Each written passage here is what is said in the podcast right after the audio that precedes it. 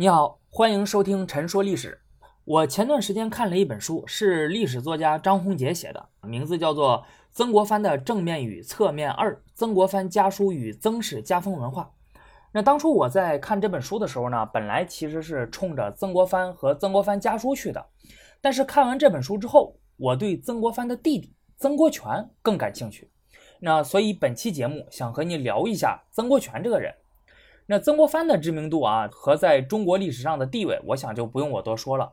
他被称为是立德、立功、立言三不朽，为师、为将、为相一完人，那是众多人崇拜的偶像和学习的楷模。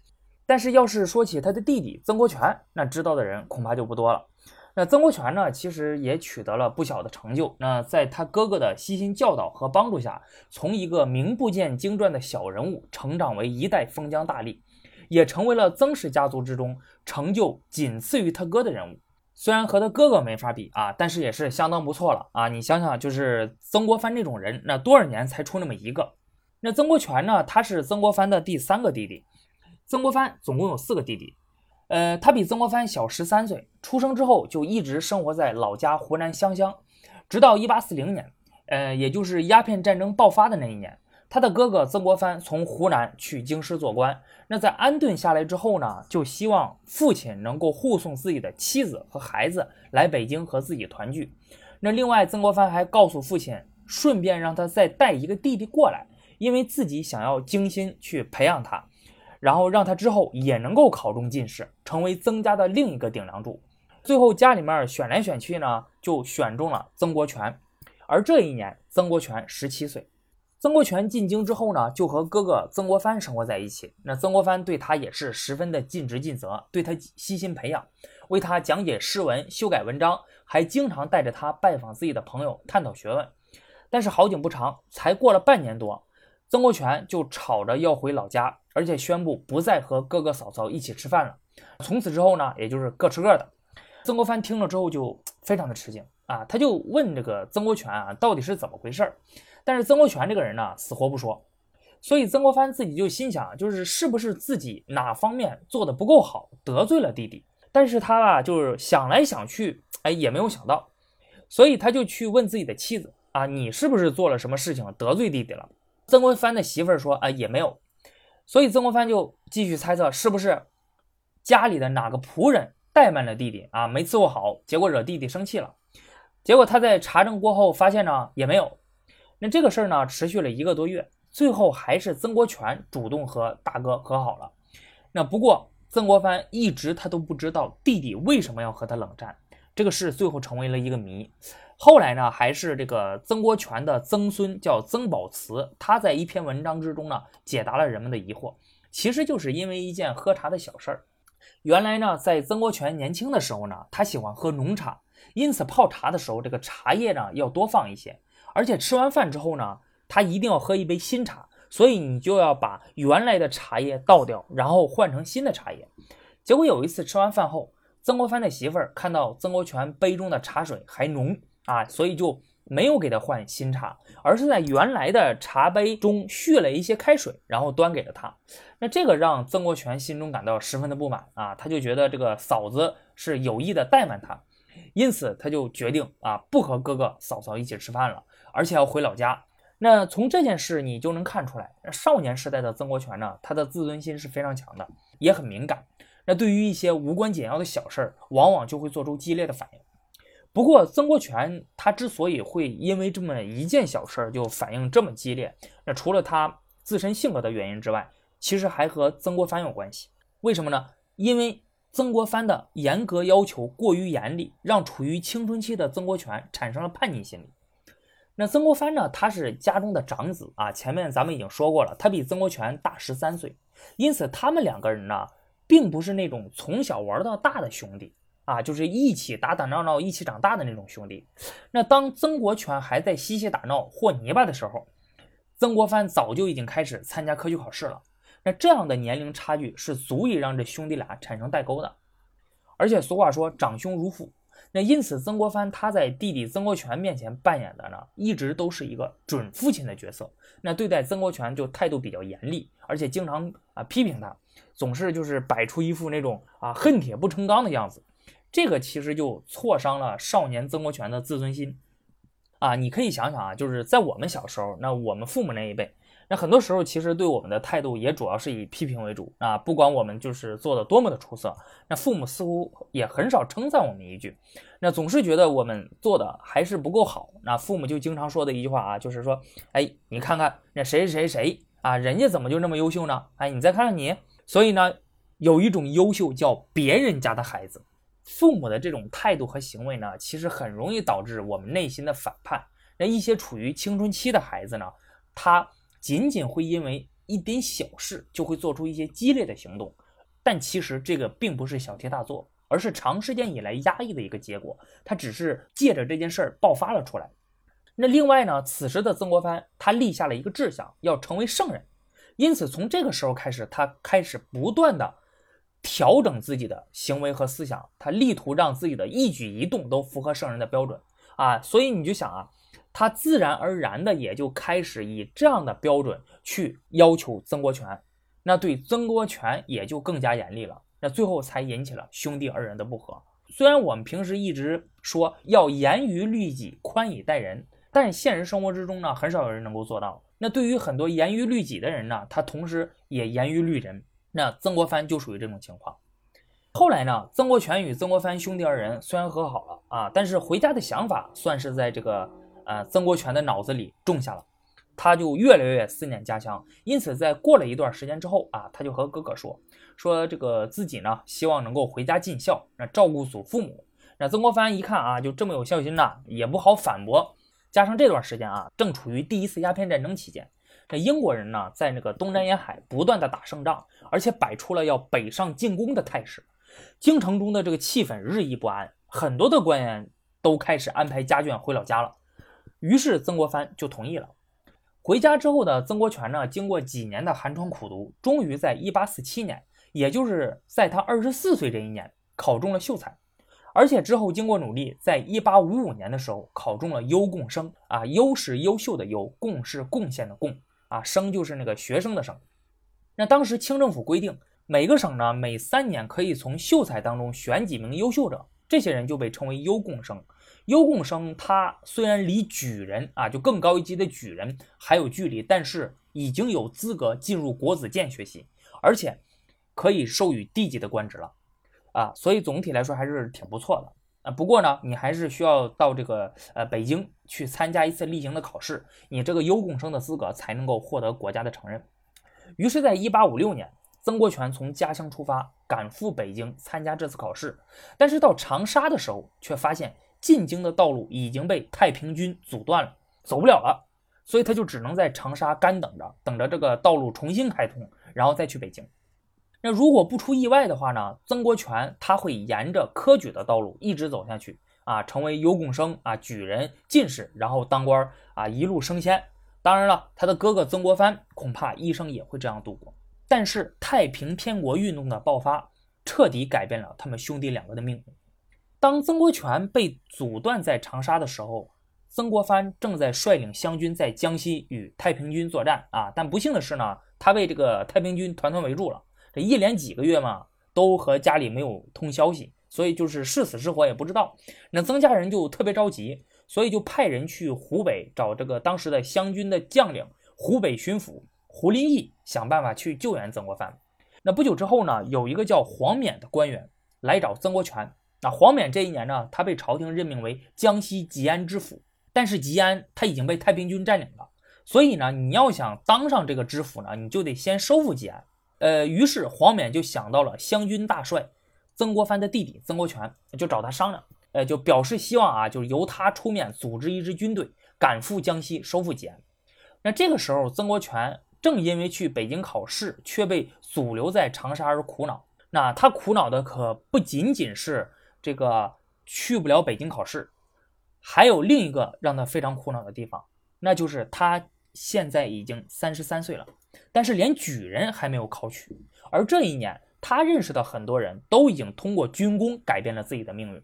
你比如，呃，他曾经拜了一个叫罗泽南的人为老师。那这个人呢，其实之前就是一个这个穷困潦倒的老秀才，但是因为和太平军作战有功，所以在短短五年之内就已经成了一名高级的官员。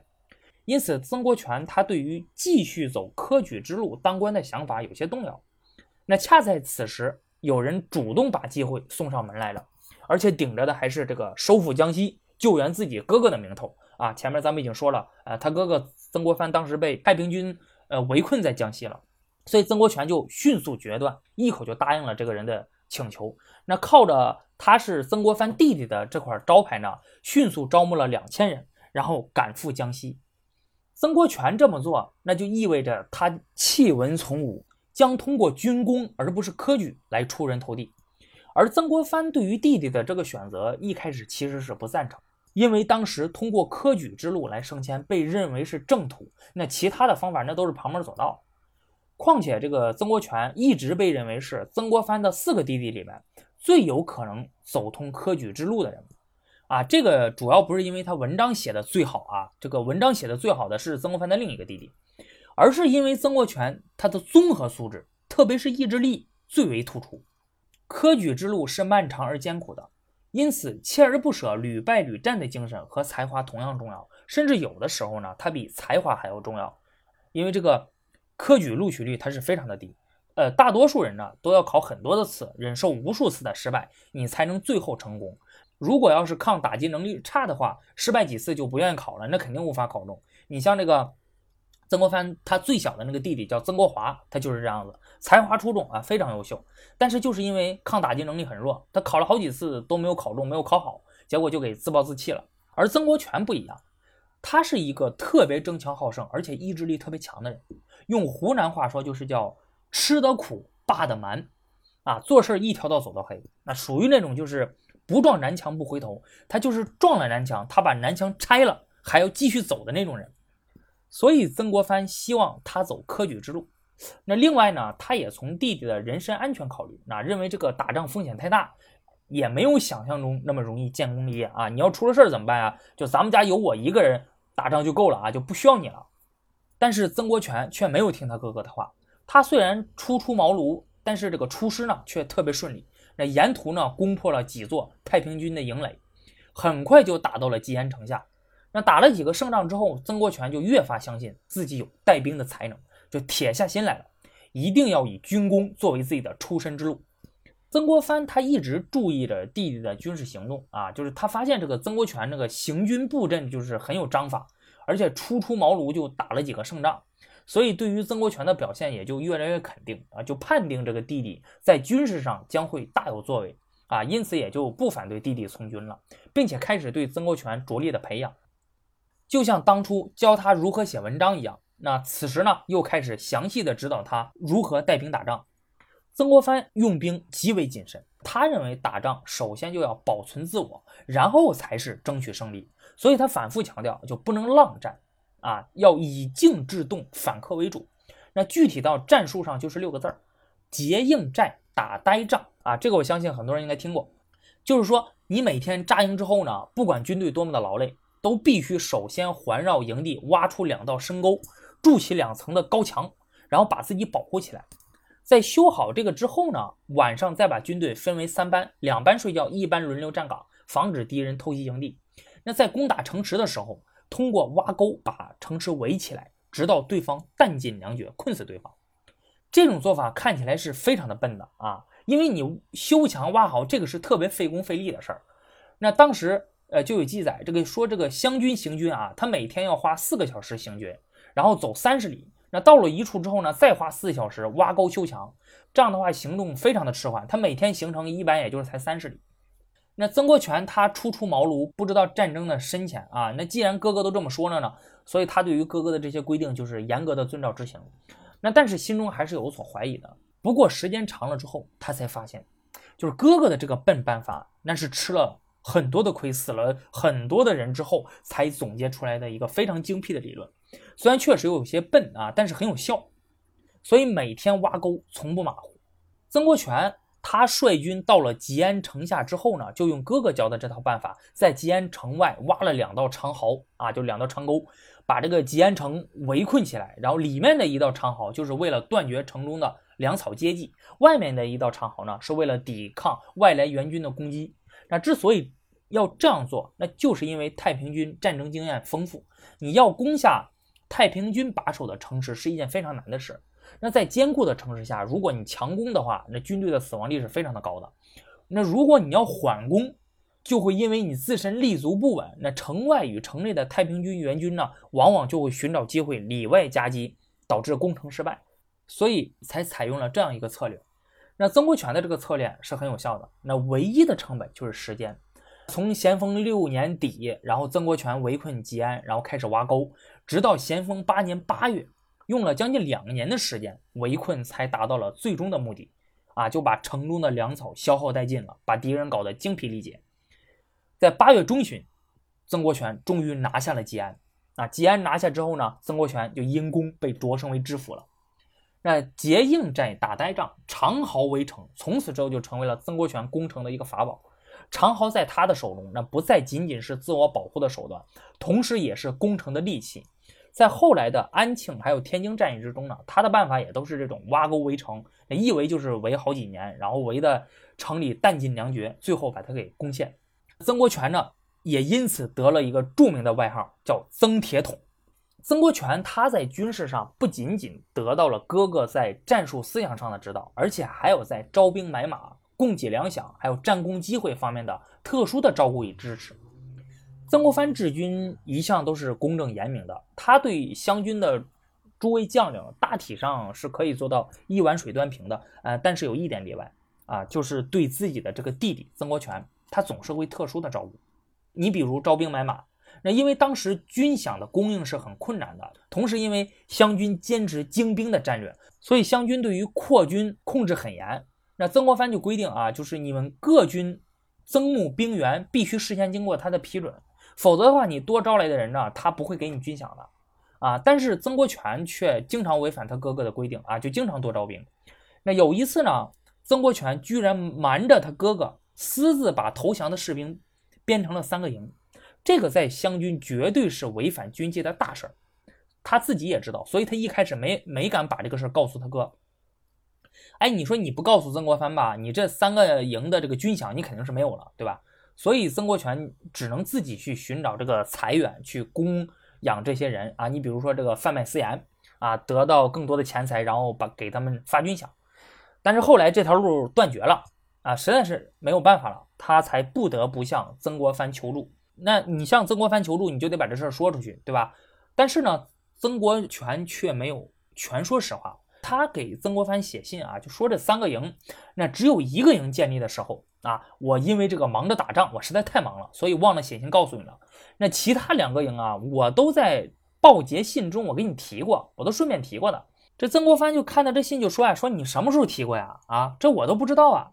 结果曾国荃就说呀，他说你说你从来都没听说过，那肯定是你这个公务太多，你记不住这些小事儿了。但是我肯定是提了，那我是因为现在没有钱了，所以我才和你说，那要不然你现在都不知道呢。不过，哎，这个事儿确实是我疏忽大意，请你原谅啊，就把这个事儿跟曾国藩说了。哎，你想想，那曾国藩那么精明的人，他怎么可能不知道曾国荃撒谎呢？但是你面对自己的亲弟弟，你还能怎么办呢？就是用一句流行的话说啊，只好选择原谅他了。那正是因为有了曾国藩不停的破格通融，那曾国荃的军队才能迅速扩充到后来的五万人。而在战功方面，曾国藩更是不断的给他弟弟创造建立战功的机会。比如在1858年，曾国藩与湘军将领湖北巡抚胡林翼准备进攻安徽。进攻安徽的重点就是要拿下安庆。安庆有多重要啊？这个你从安徽省的名字上你就可以看出来。安徽省的安字就是来源于安庆的安。安庆是当时安徽的省会，它濒临长江，扼守南京上游，拿下安庆就可以顺江而下，直扑太平天国的首都南京。那胡林翼他已经做好了进军计划啊，进攻安庆的主力将会由湖北的湘军来承担，具体的战术也都已经确定了，四个字儿：围城打援。意思是呢，围城的主要目的从拿下城池变成了吸引援兵，然后通过打败援兵来消灭敌人的有生力量。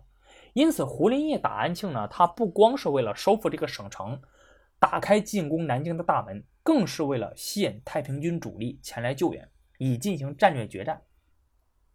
曾国藩对于胡林翼的这一计划举双手赞成啊，他们一致同意将进攻安庆的湘军兵力一分为多，以一支军队围城，多支军队打援。但问题是呢，谁来围城，谁来打援？